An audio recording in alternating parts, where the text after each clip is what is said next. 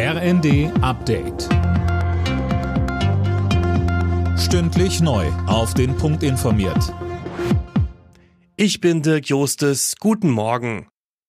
20 Zivilisten haben das belagerte Stahlwerk in der ukrainischen Hafenstadt Mariupol verlassen. Laut ukrainischer Seite wurden die Menschen an einen vereinbarten Ort gebracht.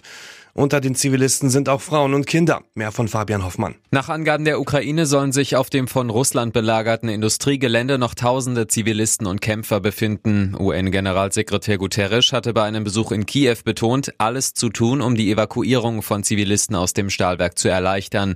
Unterdessen wurde bei einem russischen Raketenangriff auf Odessa nach Angaben des Gouverneurs der Region die Landebahn des Flughafens zerstört. Verletzte soll es nicht gegeben haben. Ein russisches Aufklärungsflugzeug ist unerlaubt in den schwedischen Luftraum eingedrungen. Dabei wurde die Maschine von schwedischer Seite beobachtet und fotografiert.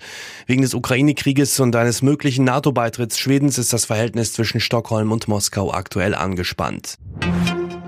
Die Grünspitze hat sich auf einem kleinen Parteitag das Okay der Partei für die Lieferung schwerer Waffen an die Ukraine geholt. Auch das Sondervermögen für die Bundeswehr will die Partei mittragen. Dazu gehöre allerdings eine zügige Evaluation und Reform des Beschaffungswesens. Kritik kam von der Grünen Jugend.